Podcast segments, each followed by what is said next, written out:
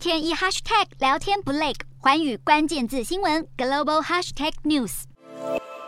美国国会众议院最快将在当地时间十九日针对美国竞争法进行表决。这项法案主张强化美国半导体产业对抗中国竞争力，也就是大家已经听了很久的晶片法案。但就在表决前夕，美国众议院议长裴洛西却被媒体爆出购买大量美国半导体巨头 NVIDIA 的股票。晶片法案内容包括为国内晶片产业提供高达五百二十亿美元的补贴，并另外授权两千亿美元加强抵抗中国半导体产业。而裴洛西也曾在今年一月份公开。支持这项法案，但却在近期被爆出，裴洛西和丈夫保罗两人在六月份购买了二十万股的 NVIDIA 股票，价值落在一百到五百万美元之间。这让许多民众质疑，裴洛西长期以来对法案的大力支持，是不是另有目的？除了民众疑虑之外，美国智库更有分析师表示，这或许说明了裴洛西的丈夫有办法提前获得关于立法资讯的内线消息，才会在法案表决前买入相关企业的股票。如果属实，那么背后的法律问题恐怕更加复杂。